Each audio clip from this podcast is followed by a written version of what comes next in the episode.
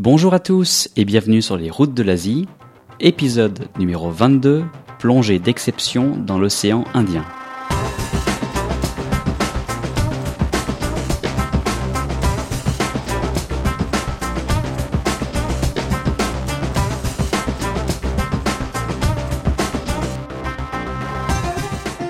Vous êtes bien sur les routes de l'Asie, le podcast du voyage d'aventure et découverte en Asie. Mon nom est Romain Lazarotto et aujourd'hui la découverte va être sous-marine puisque c'est une première dans l'émission. Nous allons parler plongée en Asie avec mon invité Patrick Mulan qui en plus d'être animateur radio sur RMC en France est aussi un grand plongeur et a coécrit un ouvrage de référence sur le sujet.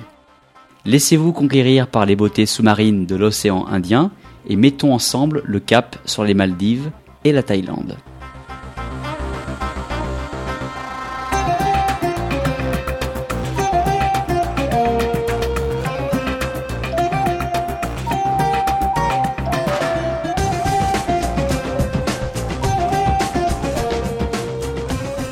Bonjour Patrick, bienvenue sur les routes de l'Asie. Eh ben bonjour Romain, euh, un grand plaisir d'être avec vous aujourd'hui. Eh ben c'est très gentil. Je suis assez impressionné aujourd'hui parce que je reçois un homme de radio, donc je vais essayer de soigner un petit peu mon élocution et mes transitions du mieux possible. donc euh, Patrick, vous êtes naturaliste, journaliste, photographe. Euh, donc ça fait beaucoup de choses. Donc je vais vous laisser d'abord vous présenter en quelques minutes. Bah écoutez, moi je suis un, un, vieux journaliste maintenant puisque j'ai 45 ans de, de carrière pratiquement euh, derrière moi et encore devant, j'espère. Euh, j'ai commencé en, en 1970 euh, dans le domaine du jardin, qui est euh, la formation que j'ai faite, mais je suis naturaliste par par vocation, par passion et ma première passion c'était les, les, animaux et notamment les animaux sauvages. Et dès que j'ai l'occasion, je vais souvent en Afrique ou ailleurs pour photographier les animaux sauvages et la plongée c'est un, un vieux rêve, puisque en fait, euh, je dirais que j'ai rencontré entre guillemets euh, Cousteau à travers son film euh, Le Monde sous la, enfin pardon, Le Monde du silence. J'allais dire Le Monde sous la mer, c'était un peu ça, mais Le Monde du silence qui était en 1958 alors que j'étais tout gamin et c'était le premier grand métrage sous-marin. D'ailleurs, il avait été primé au Festival de Cannes et ça a été comment on veut dire, un coup de cœur invraisemblable. Mais pour moi, qui était euh, parisien, euh, j'avais pas la sensation qu'il était possible de faire de la plongée quand on n'habitait pas au bord de la mer. Et c'est la rencontre avec un cinéaste sous-marin euh, que, qui a fait déclencher tout. Quoi. En 1975, j'ai commencé à apprendre la plongée dans une piscine. Je savais même pas qu'on pouvait apprendre dans une piscine. Et d'ailleurs, je conseille à tout le monde de commencer par là. C'est, vraiment le, meilleur, la meilleure façon d'avoir un bon enseignement technique. Et puis après, bon, à partir de 1976, je me suis mis à, à faire de la plongée. Euh, c'était d'abord pour mon plaisir, mais la photo était obligatoire pour moi. Je pouvais pas aller sous l'eau sans imaginer de pouvoir avoir un appareil photo. Et puis on s'est mis à faire euh, beaucoup beaucoup de destinations. Et euh, au cours d'un déjeuner, on va dire un petit peu impromptu, avec un éditeur qui était une filiale de chez Hachette à l'époque, avec qui je travaillais sur le jardin, bien, bien, évidemment, on a parlé de nos passions. Et le livre Le Tour du monde en 80 plongées, c'est complètement dessiné euh, en fin de repas, euh, comme on dit entre la poire et le fromage, et on a imaginé, on était à l'époque en 1985, euh, de créer un, livre autour du monde sur toutes les plongées, et ça nous a mis quand même pas mal de temps avec mon compère Raymond Saluquet, qui lui est un spécialiste du voyage, puisqu'il avait une, enfin il a toujours d'ailleurs une agence de voyage spécialisée sur la plongée, qu'on s'est mis à aller de plus en plus autour du monde plonger, faire des photos, et en 1990 on a sorti ce premier tome, donc le tour du monde en 80 plongées, qui a été primé à Antibes, qui a obtenu la Palme d'Or du livre euh, d'images sous-marines. Et ça nous a lancé complètement pour le succès de ce livre-là, qui aujourd'hui ne s'est pas démenti, et tellement pas démenti que l'année dernière, donc au mois de novembre, à la demande d'Achète, on a sorti un nouveau livre, complètement nouveau. Hein. Il s'appelle toujours Le Tour du monde en 80 plongées, mais là c'est que des nouvelles plongées et avec deux autres amis euh, photographes sous-marins parce que moi j'avais un petit peu débrayé de la photo sous-marine depuis quelques temps, donc on a illustré ce bouquin et voilà, voilà où on en est. bon bah c'est très intéressant et effectivement on va, on va reparler du livre un petit peu à la fin et, je mettrai les références euh, de, ce livre euh, sur le sur la page de l'épisode sur le site. Donc voilà, euh, vous avez déjà introduit le sujet, donc c'est parfait, on va parler plongée aujourd'hui. Je suis très content parce que c'est la première fois que, que j'y consacre un épisode dans l'émission. Euh, jusqu'à maintenant, euh, dans, sur les routes de l'Asie, on a beaucoup parlé de découvertes de peuples, de villes, de, de sites archéologiques un peu partout en Asie. Vous restiez les pieds sur terre. Exactement, on est resté les pieds sur terre, on allait voir un petit peu les volcans, etc. Mais on n'est pas allé sous l'eau encore. Euh, donc je suis vraiment content que ça se fasse avec vous pour cette pour cette première fois. Et en plus, on sait à quel point, quand on a visité un petit peu l'Asie, à quel point le continent est riche euh, à ce sujet. Donc, quand j'ai trouvé votre contact et je vous ai contacté pour préparer l'interview, je vous ai demandé comme ça quels sont les, les sites dont vous aimeriez parler, parce qu'évidemment, on va pas en une trentaine de minutes parler de tous les spots, on n'aurait pas le temps. Euh, et vous m'avez dit que les Maldives euh, font partie pour vous d'une expérience assez magique que vous avez eue, et vous avez aussi euh, quelques spots de prédilection en Thaïlande. Donc on va s'arrêter sur ces deux lieux, et on va commencer par, bah, par les Maldives. Euh, qui sont une destination qu'on associe beaucoup en général euh, au voyage lune de miel. Mais ce que les gens savent peut-être un petit peu moins, c'est que dès qu'on va sous l'eau, il y a aussi tout un autre monde à découvrir, pas que celui des plages, mais bien celui de la vie sous-marine. Euh, donc on va parler des, Maldives, qui sont ce pays euh, d'Asie du Sud, euh, qui est à peu près à 450 km au sud de l'Inde, 1199 îles, je crois exactement, dont 202 sont habitées, donc c'est très peu, et des atolls par dizaines, par centaines, qui sont répartis un petit peu partout, et des spots de plongée absolument incroyables. Donc on va commencer comme ça. Est-ce que vous pouvez commencer par nous expliquer comment vous avez découvert ce lieu, dans quel contexte? Oui, parce que par rapport à ce que vous avez dit, Romain, il y a une chose qui est amusante, c'est que si aujourd'hui les Maldives sont un peu euh, l'image d'Épinal, un peu de ce qu'on faisait de Tahiti dans le temps, avec euh, pour les, pour les Européens c'est beaucoup plus proche d'aller aux Maldives qu'à Tahiti, donc la lune de miel, etc. Il faut savoir que nous, quand on a découvert les Maldives il y a une trentaine d'années, euh, c'était par la plongée, c'est-à-dire qu'au départ, le tourisme des Maldives était essentiellement, même exclusivement d'ailleurs, réservé aux plongeurs. D'accord. Et il n'y avait pas du tout toute cette infrastructure hôtelière absolument sublime qu'il y a aujourd'hui et qui est d'ailleurs du du très haut de gamme. Hein. Enfin, on, a toutes les catégories, mais enfin, c'est en train de se développer vraiment vers du très haut de gamme.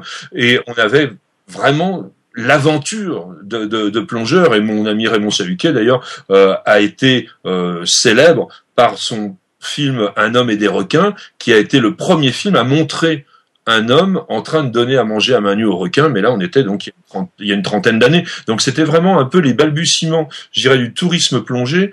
Et avec l'avantage qu'il y a effectivement d'avoir cette situation extraordinaire que, que sont les Maldives, qui sont en fait, on va dire, au large de Sri Lanka, hein, c'est-à-dire c'est au sud-ouest de Sri Lanka. Et effectivement, comme vous l'avez dit, il y a pratiquement 1200 îles, dont très très peu sont habitées. Donc, quand on fait de la plongée sous-marine, bon, même si effectivement aujourd'hui tous les resorts, c'est-à-dire donc tous les complexes hôteliers des Maldives possèdent un centre de plongée intégré, mais pour faire vraiment de la grande plongée, il faut faire ce que l'on appelle des croisières plongées. Et donc on part de Malé, euh, la capitale des Maldives, et on peut euh, alors soit faire une croisière relativement courte, on va dire d'une semaine, qui est dans l'atoll de Malé. Alors on fait soit la croisière nord, soit la croisière sud. Ou alors, aujourd'hui, comme il y a beaucoup plus d'infrastructures touristiques, on peut prendre un hydravion à partir de Malé et partir pour une heure d'hydravion très très au loin soit complètement au nord, soit complètement au sud, et là on va aller dans des endroits qui sont pratiquement vierges et des endroits qui sont exceptionnels pour la plongée, il faut bien le dire. D'accord, donc j'imagine une vie sous-marine totalement intacte et pas trop euh, altérée par la présence humaine ou les plongées excessives euh, au, fil, des années. C'est un endroit qui est quand même assez encore euh, protégé à ce niveau-là. Oui, alors ce sont pas les plongeurs qui sont les plus destructeurs, ce sont essentiellement les pêcheurs et pas les pêcheurs maldiviens, mais les pêcheurs industriels et notamment japonais euh, qui sont venus malheureusement, je dirais, faire des razzias de d'ailerons de requins euh, dans, dans les îles des Maldives jusqu'à ce qu'il y ait donc une protection totale et intégrale de cette espèce sur les eaux maldiviennes. Donc les Maldiviens ont compris qu'un requin vivant avait beaucoup plus de valeur qu'un requin mort, et donc aujourd'hui, on ne pêche plus le requin aux Maldives, et même si, euh, je dirais, sur l'atoll de Malé, il est assez difficile aujourd'hui d'avoir cette espèce de tourbillon de, requins qu'on avait il y a une trentaine d'années, en revanche, effectivement, quand on va beaucoup plus loin, eh bien, on retrouve euh, ces eaux vierges que, que l'on a eu toujours plaisir à découvrir, et la richesse euh, de plongée aux Maldives est totalement extraordinaire. Quand on compare avec la mer Rouge, que je connais très très bien, parce que c'est vrai que c'est l'eau tropicale la plus proche euh, de, de l'Europe, eh bien, on peut considérer que euh, il y a un rapport de 1 à 10. La, bon, la mer Rouge, c'est absolument magnifique, c'est, euh, il y a des couleurs, etc. Mais aux Maldives, la quantité de poissons, et notamment au niveau d'espèces que l'on peut rencontrer au cours d'une seule plongée, moi je dirais qu'elle est, oui, c'est d'un facteur de, de 2 à 10 en fonction, en fonction des zones. Et puis on a beaucoup plus de gros, bien évidemment. Alors oui, c'est très intéressant. On va pas citer toutes les espèces qu'on peut voir lors d'une plongée aux Maldives, mais allez, euh, citez-nous quelques quelques rencontres euh, qui vous ont marqué euh, sous l'eau aux Maldives.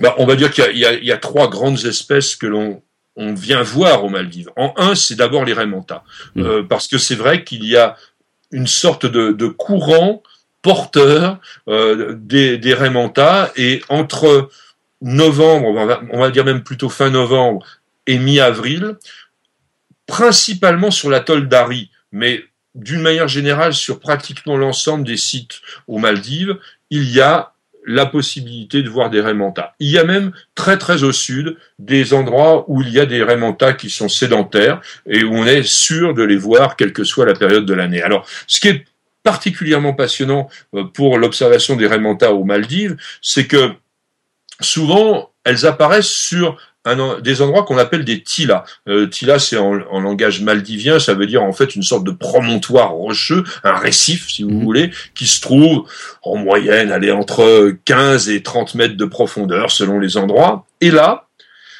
on va appeler ça des cleaning stations, comme disent euh, les, les Anglais, bon, en fait, des stations de nettoyage pour les mantas qui viennent, profitant du courant, se positionner pratiquement immobile dans le courant et se faire nettoyer à la fois la cavité buccale mais aussi les ouïes par des tout petits poissons qui s'appellent des, labres et qui viennent donc éliminer tous les parasites et donc vous avez devant vous une sorte de spectacle en mhm. panoramique avec ce poisson géant, parce qu'une manta, bon, pas aux Maldives, parce que les plus grandes que j'ai vues, c'était en Polynésie, mais aux Maldives, elles font facilement 3-4 mètres de diamètre. Bon, elles peuvent faire plus de 5 mètres, hein, mais enfin, ça fait déjà un autobus, un peu, je dirais. Bien, sûr.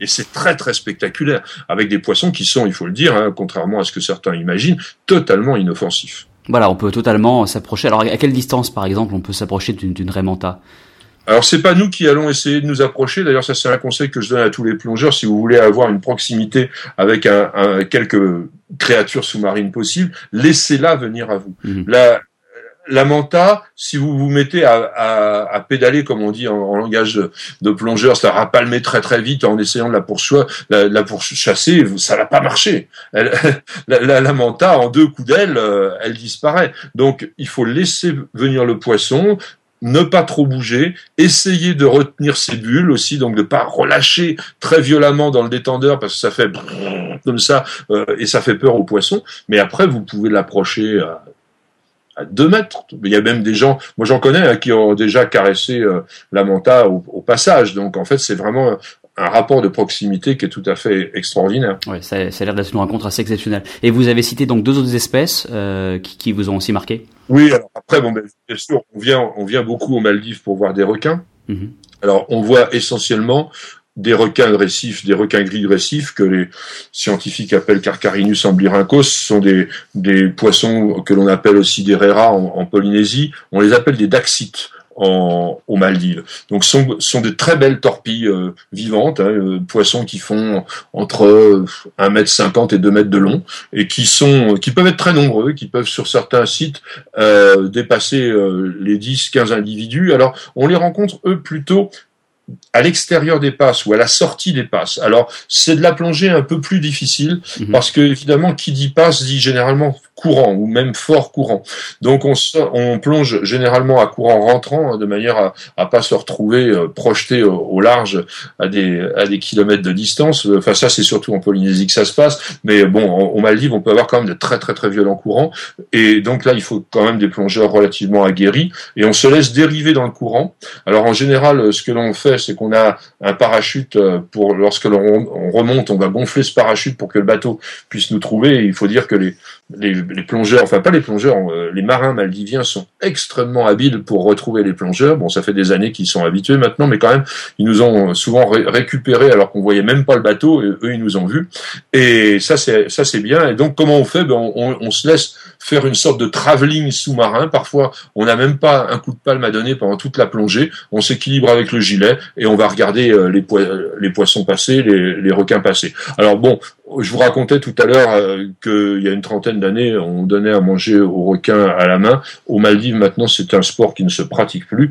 Euh, D'ailleurs, c'est pas forcément conseillé. En revanche, si vous avez envie de voir ce type de spectacle, ça existe toujours aux Bahamas, mais aux Maldives, on se contente de regarder l'animal dans son comportement naturel, la manière dont il vit, et on n'a pas tellement de problèmes. Alors, au niveau de l'interaction avec ce genre de, de poisson, ils sont relativement curieux.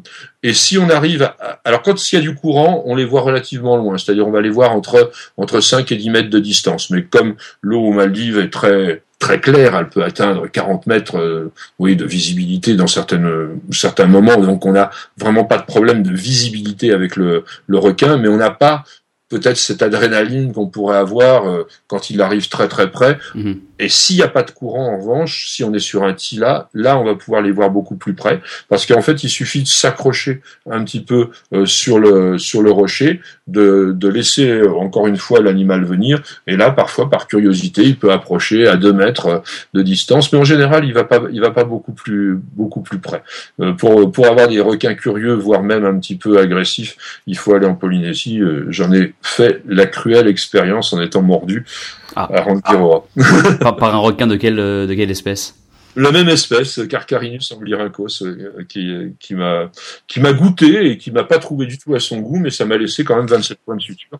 C'est plutôt euh, positif qui qui vous ait pas trouvé à son goût. ce sont des requins qui, qui sont des mangeurs de poissons et la, chair humaine leur, leur plaît manifestement euh, pas du tout. Du, coup. du moins, c'est l'expérience que j'en ai tirée.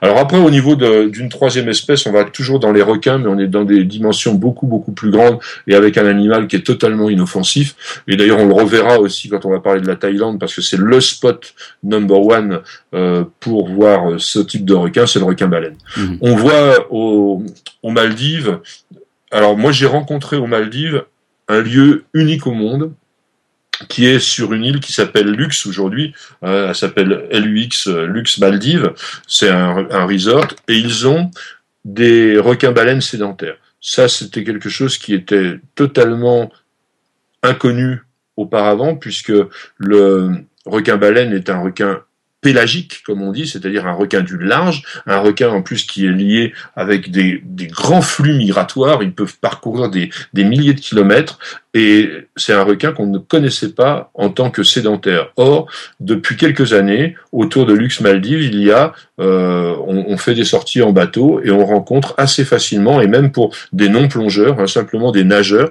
on peut aller nager avec des, des requins baleines. Alors là, ils sont pas gigantesques, on parlera peut-être de, de la taille des requins baleines tout à l'heure dans à, Richelieu Rock, parce que là, ils sont immenses. Mais là, on a des requins qui font 4 mètres, 4, 4 mètres 50, qui sont des jeunes femelles, et euh, on pense que ce sont en fait des, poissons oui, juvéniles, adolescents, et lorsqu'ils atteignent la maturité sexuelle, ils vont partir, mais ça se renouvelle en permanence, et donc on les voit assez facilement.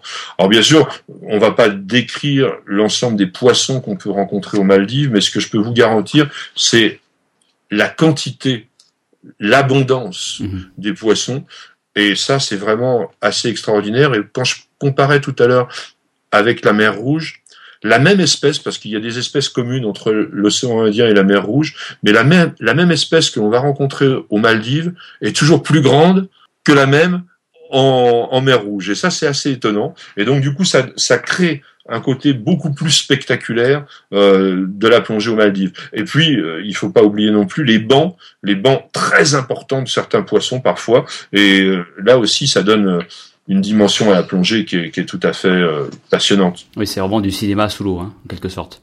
Oh, c'est oui, c'est une sorte de, zoo euh, zoo permanent, hein, une sorte de oui de, de grand grand endroit euh, miraculeux, un peu les Maldives. Et j'espère que ce pays euh, qui est menacé, il faut le dire, par les problèmes de montée des eaux liés au changement climatique, ne, ne disparaîtra pas, ou du moins que l'on trouvera les moyens pour lui éviter cette disparition, parce qu'aujourd'hui ça reste un petit paradis pour euh, pour les vacanciers, oui, c'est sûr. Exactement. Et pour en revenir un petit peu à la au côté difficile ou, ou, ou pas des plongées, est-ce que c'est des plongées qui globalement euh, s'ouvrent à, à, tout un chacun? Est-ce qu'il y a des gens qui d'ailleurs euh, font leur première plongée aux Maldives, ou est-ce que ça reste des plongées d'un niveau plus élevé qui demandent des voilà des niveaux un petit peu plus aguerris?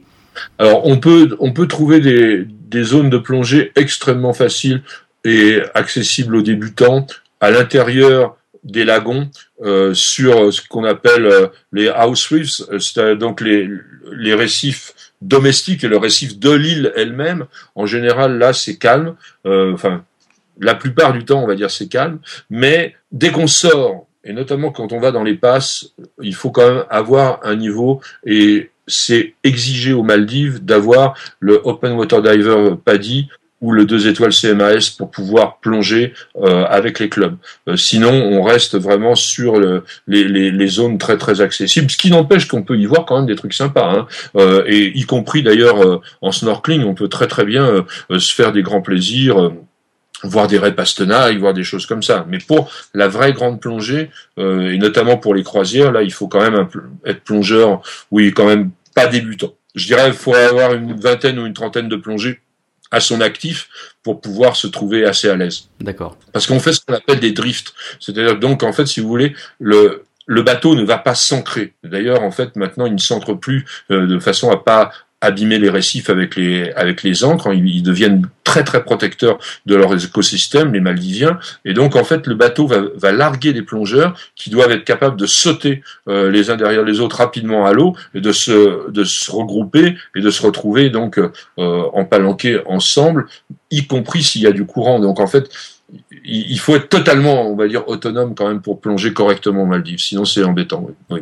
D'accord, bah c'est fantastique. On est déjà assez émerveillé par tout ça et c'est pas fini puisqu'on va on va se déplacer maintenant euh, dans un autre endroit, toujours dans l'océan Indien mais beaucoup plus à l'est. On va aller en Thaïlande, dans la mer Andaman. Et là, vous avez sélectionné pour nous deux endroits qui, vous sont chers, deux archipels en fait, l'archipel des îles Similan et l'archipel des îles euh, Surine, où voilà, vous avez aussi deux expériences assez euh, intéressantes. On va commencer par les îles euh, Similan, si vous le voulez bien. Alors les îles Similan, il faut il faut y aller à, partir de Phuket. Phuket, c'est un peu la, grande station balnéaire thaïlandaise. Hein. on y accède je crois qu'il y a à peu près 50 minutes d'avion. Euh, c'est un endroit où il y a beaucoup, beaucoup d'hôtels. Et on part de Phuket pour faire une croisière. Alors, il y a des croisières qui sont proposées euh, sur deux jours, c'est-à-dire on part euh, en fin de soirée, on navigue la nuit et on revient le soir du lendemain honnêtement, euh, ça vaut pas le coup. Euh, parce que c'est un endroit qui est quand même relativement loin. Hein. On est à 55 miles au nord-ouest de, de, Phuket, euh, les, les neuf îles des, des, des Similan, l'archipel. Donc pour y aller, il faut prendre au moins une semaine. Donc si vous prenez une semaine, vous allez faire les plongées qui sont tout autour des Similan. là, bon, c'est c'est très beau par les paysages. sont vraiment ce qui est, ce qui est assez étonnant aux, Similan. si on peut faire un reproche aux Maldives, c'est qu'on va dire que c'est assez toujours la même chose. C'est-à-dire qu'on voit toujours des, tombants, des passes, etc. Au, au Similan, on est un peu comme, comme la France, c'est-à-dire un espèce de petit endroit de concentré de paysages. On va trouver des éboulis, des grottes, des récifs, des platiers, des tombants. On, on va avoir des jardins sous-marins avec des gorgones absolument immenses. Donc c'est vraiment un, un endroit qui, au niveau de, oui, du, relief sous-marin est absolument sublime. Et ça, déjà, rien que pour ça, ça vaut le coup. Mais si on reste sur les 6000 il est fort probable que l'on va pas rencontrer vraiment du très très gros, hormis, hormis euh, des requins léopards. C'est vrai que c'est les Similan, l'endroit où nous avons vu le plus de requins léopards. les requins léopards sont totalement inoffensifs en, en dépit de leurs deux noms à coller. Exactement. plus léopard, ça peut faire peur. on peut les appeler zèbres aussi, mais enfin, ils, ressemblent quand même plus à léopards parce qu'ils sont tachetés. C'est des grands poissons, un grand poisson qui peuvent faire presque 3 mètres de long, avec une queue très, très, très longue, en une espèce de forme de faux. Poisson qu'on voit le plus souvent dans les autres pays, notamment à Madagascar où ils sont fréquents, euh, sur le fond, posés, alors que au Milan, on les voit très très souvent en eau, et c'est vraiment beau à voir parce que ça, ça ondule. C'est des poissons qui ont une nage un peu serpentiforme, et c'est très très agréable à voir. Et vraiment, euh, faut, faut aller là-bas si on veut être sûr de, de, voir ce type de poisson. Et bien, bien entendu, on va voir tous les poissons coralliens que l'on voit habituellement en, en océan Indien. Alors, si on peut prolonger sa, euh, sa croisière, c'est-à-dire que si on peut faire une croisière d'une dizaine de jours, on va essayer euh, d'aller, alors on, va de plus en plus vers le nord en fait, hein, on va jusqu'à To, alors je sais pas prononcer vraiment en thaïlandais, mais c'est Kotakai, hein, qui est un, grand un grand tombant euh, jusqu'à 35 mètres, et c'est là qu'on voit le plus de, de requins léopards. Et on va poursuivre, on va poursuivre, poursuivre, poursuivre jusqu'à jusqu'à Surine. Alors Surine, c'est vraiment très au nord hein, de, des, des et c'est un endroit qui est vraiment remarquable pour un spot, un spot qui est mythique, un, spot qui a été même classé parmi euh, les dix meilleures plongées du monde par euh, le National Geographic, hein, c'est tout dire. Et euh, il y a donc le Richelieu Rock. Le Richelieu Rock, tout le monde dit c'est le meilleur endroit de Thaïlande, etc. Donc c'est quoi? C'est une sorte de grand promontoire rocheux. Alors il est visible parce qu'il est semi-émergé. Hein. Il se trouve donc à à peu près 10 000 nautiques au, sud-est de, de, Surine. Et c'est Cousteau, encore une fois, qui l'avait découvert il y, a, il y a quelques années. Et le récif, lui, il est creusé en fait de sorte de caverne. C'est une sorte de, de grand, euh, oui, un piton rocheux comme ça qui va se plonger jusqu'à une cinquantaine de mètres de profondeur. Et on y vient. Pourquoi? Et pour voir tout simplement les requins-baleines. Les requins-baleines à Réchis-de-Roi qui sont mondialement célèbres. Alors, c'est un endroit euh, qui peut être parfois, parfois très trouble, parce que les requins-baleines sont des poissons, je disais tout à l'heure, ils sont géants, hein. les, les, plus grands requins-baleines, ça fait une quinzaine de mètres de long, à Richelieu, on en voit facilement qui font 8-10 mètres, donc c'est déjà très très imposant. Et ce sont des poissons qui sont inoffensifs parce qu'ils ne mangent que du plancton, c'est-à-dire donc des petites particules qu'ils trouvent euh, comme ça dans, dans, le courant. Donc ils ouvrent leur immense euh, euh, bec, si je puis dire, enfin leur, leur mâchoire énorme énorme, et puis ils engouffrent des quantités phénoménales d'eau et ils ont à l'intérieur de la bouche des sortes de filtres naturels qui vont retenir donc les petites les petites particules, ben, des, des, des rien du tout qui vont, qui vont être leur nourriture. Alors, parfois, quand il y a beaucoup de plancton, c'est très trouble. Euh, c'est donc un peu embêtant. Mais, mais, on s'est rendu compte, donc, entre novembre et avril, hein, c'est la même chose que, que, les Maldives, la meilleure, la meilleure, meilleure saison, c'est vraiment cette période-là que, qui est, l'hiver pour euh, les Européens, eh bien, on va avoir de l'eau plutôt claire. Et là, il est probable, il est probable que les requins-baleines viennent plutôt euh, pour des accouplements, même si ça n'a jamais été euh, observé. Euh, on pense plutôt qu'ils sont dans ces eaux-là pour s'accoupler parce qu'a priori, à cette période-là, il n'y a pas grand-chose à manger et ils semblent pas être très très affamés, donc ils sont intéressés par autre chose. Alors on peut les voir très près, mhm. on peut même pratiquement, c'est pas conseillé, mais on peut on peut pratiquement s'accrocher à leur à leur nageoire. Ils sont souvent accompagnés de rémora, donc des poissons qui se collent euh, sur, leur peau et qui sont des, poissons ventouses en fait un petit peu, et puis de temps en temps de, de, poissons pilotes euh, qui peuvent rappeler un peu les, grands requins pélagiques euh, comme les longimanus, des, choses comme ça qui sont des, requins de beaucoup plus dangereux et beaucoup plus impressionnants, mais qui sont toujours signalés par ces fameux petits poissons pilotes. Et, là c'est comme avec les rémontages, j'imagine, on, on, se met dans l'eau et on attend qu'ils viennent à nous ou comment ça se passe? Parce que j'ai vu des photos de gens qui sont vraiment à 3 mètres des requins baleines et qui sont essayer de nager avec eux. Parce que d'abord, en, raison de la dimension de l'animal, euh, il suffit euh, d'un petit coup de queue pour qu'on se retrouve à 15 mètres de distance. Euh, on a l'impression que le requin-baleine nage d'une façon très lente. En fait, je dirais, il nage de façon sereine. Hein. le requin-baleine, il a un, balancement de queue de rien du tout, mais il va très très vite. Donc, en fait, souvent, ce que ce que l'on fait, c'est que on, on, saute dans dans le courant lorsque en surface, les, les marins ont repéré qu'il y avait la présence d'un requin-baleine. Ça, ça nage généralement peu profond, euh, les requins-baleines. Et comme le, le Richelieu Rock, lui, euh, sort de 10 mètres, on, on, voit assez bien la zone, donc on, c'est facile à, à, repérer. Et là, on va sauter et on va essayer d'accompagner le plus longtemps possible euh, le, le requin-baleine. Alors, on peut aussi se mettre complètement en pleine eau et puis effectivement se dire on va attendre qu'il passe euh, à côté. Ça, ça, peut aussi aussi arriver. Hein. et en même temps, bon, on va dire que il est pas rare de voir des mantas aussi à cet endroit-là. Les tortues sont très très nombreuses et parfois, et parfois, euh, si on va vraiment dans, le bleu, hein, comme on dit, euh, c'est-à-dire on va s'éloigner du, rocher, on va être complètement environné euh, par la mer. Bon, il faut être assez à l'aise dans l'eau, pas avoir peur de, de, cet aspect un peu vertigineux, et eh bien alors là, il est pas rare de voir quelques quelques grands requins du large, donc plutôt des falciformis, c'est-à-dire des, requins qui sont très très très allongés, qui sont pas toujours très commodes, mais et puis aussi des albimarginatus, donc des, des requins plus ventrus ceux-là et qui peuvent faire 3 mètres de long et qui sont parfois curieux et qui peuvent être euh, ils peuvent vous donner l'envie de, de sortir de l'eau. D'accord. Mais malheureusement, vous êtes loin déjà à ce moment-là. Oh ben non, parce que le bateau, il vous, il vous suit tout le temps. De toute façon, quand vous avez ce genre de requin qui commence à s'intéresser à vous, c'est très facile à voir.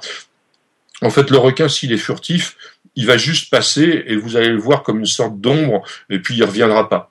En revanche, s'il s'intéresse à vous, vous allez voir cette ombre passer, puis tout d'un coup, hop, vous allez le revoir. Et puis vous allez le revoir un peu plus près. Mhm. Et puis encore plus près. Donc tant que ça, tant que ça nage euh, est lente, tant qu'il nage d'une façon assez paisible. Mais ils vous regardent, hein, c'est assez marrant. Euh, quand on se rapproche, on voit vraiment l'œil du requin qui, vous suit. Donc nous, on le suit aussi. Il est très important de ne pas le perdre de vue. Hein. Et puis, tant que la nage est lente, ça va. Mais quand le cercle commence à se resserrer, on commence à remonter. Et en général, il suffit de remonter d'une dizaine de mètres pour que le, requin, lui, ne suive pas. Hein. Donc il n'y a, pas, a pas vraiment de, danger en, soi. Euh, mais bon, euh, il faut être toujours vigilant. Très bien. Bon, je pense qu'en fait, sur IN, c'est un petit peu la continuité de, de, de Similan, j'ai l'impression. Vous conseillez euh, une dizaine de jours, par exemple, pour voir les, les deux sites? Oui, c'est des croisières qui font 11 jours en général. Alors, euh, elles, elles, peuvent même aller jusqu'à Burma Bank, c'est-à-dire d'aller sur les eaux euh, birmanes, où là, c'est complètement vierge. Il y, a, y, a, vraiment des, des récifs totalement à découvrir, puisqu'en fait, c'est ouvert depuis relativement peu de temps. Ça fait, oui, une quinzaine d'années que c'est ouvert. Donc, toute l'archipel qu'on appelle Mergui, hein, euh, qui sont dans les eaux birmanes, et eh bien là, vous avez 800 îles qui sont euh, éparpillées. C'est pratiquement aussi grand que les Maldives, 2000 km carrés. Et là, il y a encore beaucoup, beaucoup, beaucoup à, faire. Et là, vous voyez aussi beaucoup de requins, beaucoup de mantas, euh, parce que vous êtes dans des, dans des zones qui sont pas pêchées et qui sont libres et qui sont dégagées. Et voilà, on a, on a de la faune dans des endroits où l'homme est un peu absent, parce que malheureusement, on est souvent le plus gros des prédateurs. Exactement. Ce qui m'intéresse, c'est que vous avez, euh, voilà, vous avez parcouru le monde entier euh, et, plongé dans les plus beaux spots, et votre livre donc peut, en attester. Ça m'intéresse de savoir, alors je sais pas, c'est peut-être une question un petit peu difficile, mais de savoir comment vous classez les, spots asiatiques euh, par rapport aux autres spots d'autres régions du monde. Est-ce que vous avez, voilà, des préférences, des coups de cœur? Est-ce que vous avez une, façon de classer l'Asie par rapport aux, autres continents? Alors nous, dans le livre, on a toujours mis des étoiles on, a on a mis euh, neuf euh, critères mhm. parce qu'en fait c'est on vous pouvez pas dire c'est le meilleur spot du monde parce que ça dépend ce que vous allez voir. Notamment vous parliez tout à l'heure de d'Indonésie, euh, vous avez l'air d'être assez expert en, Indonésie. Nous, on a plongé en Indonésie pas mal, mais en Indonésie, on, on plonge pour le petit on fait de la macro en Indonésie. On voit des animaux qu'on voit nulle part ailleurs au monde, des petits poissons crapauds, des crevettes invraisemblables, etc., des petits poulpes de couleur, enfin des choses qui sont totalement étonnante, mais qui vous donne pas le, le grand frisson mhm. euh, comme euh, on peut l'avoir en Polynésie ou même aux Maldives, euh, comme ou à Richelieu, comme on vient d'en parler. Donc, on n'a pas été capable, disons, de dire c'est la meilleure plongée du monde ou pas. Donc, on a mis neuf, neuf niveaux, enfin neuf critères. Bon, il y en a un qui compte moins, qui est le niveau de plongée. c'est vrai que par exemple pour les Similan, on a mis qu'il fallait être plongeur trois étoiles, c'est-à-dire qu'il faut être quand même très très à l'aise dans l'eau, vous êtes loin de tout, etc. En qualité, de, alors après on a parlé de la qualité de la plongée en général. Les 6000 elles, elles ont euh, quatre étoiles, hein, euh, donc on a mis jusqu'à 5, hein, mais elles, ont quatre étoiles. Ariatol aux Maldives avec ses ses mantas, c'est cinq étoiles. Mais après on a mis au niveau des poissons, Richelieu Rock, on a mis quatre étoiles. Au niveau de l'ambiance, on a mis quatre étoiles. Et ça, c'est assez rare d'avoir à la fois l'ambiance et les sensations. Et la biodiversité, on a mis 5 étoiles. D'accord. Euh, euh, donc voilà, euh, parce que c'est quand même un, un, endroit dans lequel vous pouvez aussi, si vous êtes amateur de petites choses, mettre votre nez dans les gorgones ou dans les coraux et voir des choses absolument sublimes. Donc c'est vraiment une très très très belle plongée euh, Richelieu, hein, enfin ou même les Similanes en, en elles-mêmes. Ah bah moi c'est vrai que j'ai un petit niveau encore, hein. j'ai une vingtaine de plongées à mon actif, mais là de, de vous entendre ça m'a convaincu Et, je pense que ces deux, voilà, les, cet endroit Maldives et cet endroit en Thaïlande feront partie de ma, de ma liste, tout simplement, des, des choses à... Ce qu'on peut reprocher à l'Indonésie souvent, c'est le manque de clarté de l'eau. Mhm. Hein, donc, donc, on est souvent dans, dans des endroits, euh, même euh, les, les Anglais appellent ça des mud dives, euh, donc on plonge dans la boue, mais on plonge dans la boue pour découvrir des, des, des choses extraordinaires. Donc si on est biologiste ou si on a une âme entre guillemets de, de, biologiste, on peut voir des choses superbes absolument. Hein, de, par exemple, des, des, des, hippocampes pygmées, des trucs qui font 3 cm. D'ailleurs, si vous n'êtes pas accompagné par un, un, guide local euh, qui connaît euh, les, les, lieux où on peut les trouver, vous les pas. Vous les verrez jamais de votre vie. on voit aussi des galatées, enfin des sortes de, de d'écrevisses couvertes de poils, enfin des, des trucs incroyables. Et ça, c'est plutôt à Sulawesi. Hein, c'est donc euh, ce qu'on appelait les célèbres, mhm. euh, un endroit comme Wakatobi, c'est, oui, c'est fabuleux. Même la, et l'MB, en fait, on a plongé sur les, les deux opposés. Hein. Vous avez euh, Wakatobi qui est tout au sud et puis l'MB qui est tout au nord, à côté de Manado, et on, on voit des choses différentes, mais toujours dans les, dans les petits, euh, petits poissons ou petits invertébrés. Eh ben c'est passionnant et on pourra retrouver toutes ces informations donc dans votre dans votre livre, hein, Le Tour du monde en 80 plongées. Euh, qui a été publié aux éditions Hachette, si je me trompe pas, euh, coécrit avec euh, Raymond Sahuquet. Alors moi, malheureusement, je suis, je suis habité à Singapour, donc je peux pas me le procurer, mais clairement, lors de mon prochain retour en France, je sais qu'il va être dans la boîte aux lettres à m'attendre. ou donc, le commander sur Amazon. ou le commander sur Amazon, c'est aussi une bonne solution, effectivement. Eh ben merci beaucoup, Patrick Muelan. J'ai vraiment été, été ravi d'avoir cette discussion avec vous, très sympathique comme comme interview, comme ça, organisée il y a quelques jours, tout simplement. Et puis je vous laisse le mot de la fin pour finir. Bah écoutez, moi le mot de la fin, c'est d'abord euh, un, peut-être un petit clin d'œil sur Singapour, parce que aussi en tant que botaniste, je, je j'ai un coup de cœur pour Singapour, le jardin botanique de Singapour, Mandai Garden, c'est des endroits qui sont absolument magnifiques. Et on peut plonger aussi dans, dans cette région-là. Et vous, à, Bali, il y, a, il y, a, quelques plongées euh, qui ressemblent d'ailleurs à celles de Manado, qui sont très intéressantes. Et moi, mon, mon mot de la fin, ça serait euh, N'hésitez pas, si vous avez l'occasion d'aller dans un pays tropical, où on vous propose une initiation à la plongée, n'hésitez pas à tenter l'expérience. Après, vous aimerez ou vous aimerez pas. C'est vrai que moi, je connais pas de plongeurs moi, euh, qui sont entre les deux. C'est-à-dire où on, on adore, où on déteste, parce qu'on déteste pourquoi? Parce qu'on a peur de l'eau ou parce qu'on ne se sent pas à l'aise. Mais globalement, vous allez découvrir un monde complètement nouveau, complètement enchanteur, et surtout une chose, moi, qui, qui m'a toujours fait transporter, je dirais, au niveau de la, de la plongée, c'est la pesanteur la mm. sensation de se libérer mm. complètement voilà de de la de la pesanteur de pouvoir monter descendre aller la tête en bas en haut comme vous voulez ça c'est quelque chose de, féerique et faut l'avoir découvert une fois dans sa vie je suis entièrement d'accord. Eh bien, merci beaucoup, Patrick Mulan, et puis à bientôt, j'espère. Eh bien, Romain, bonne chance avec votre, votre radio, et je salue tous vos auditeurs, et puis à bientôt aussi. Merci beaucoup, au revoir. Au revoir.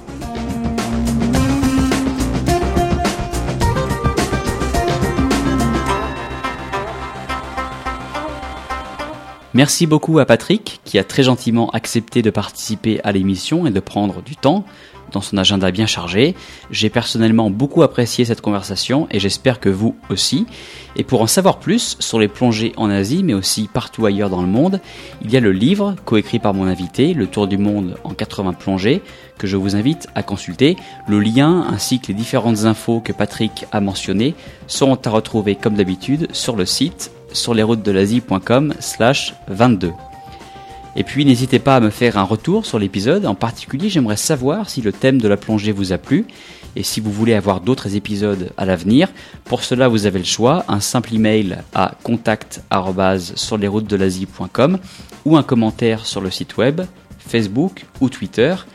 Et bien sûr, comme d'habitude, je cite iTunes, où je reçois régulièrement des commentaires et qui me font très plaisir, comme celui aujourd'hui de Rojni, qui dit un seul défaut, devoir maintenant attendre entre chaque épisode.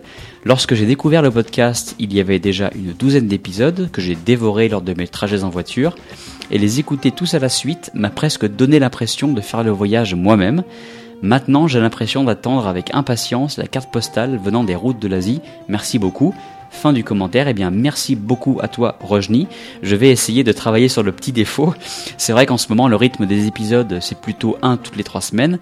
J'espère pouvoir bientôt vous en proposer un toutes les deux semaines et j'y travaille. En tout cas, n'hésitez pas à me dire quelle serait pour vous la fréquence idéale. Dans le prochain épisode, j'aurai la chance d'interviewer un nouvel invité tout aussi passionné. Il s'agit d'un photographe exceptionnel qui réalise notamment des portraits fabuleux au Vietnam. Alors à très bientôt, merci pour votre écoute et excellent voyage en Asie.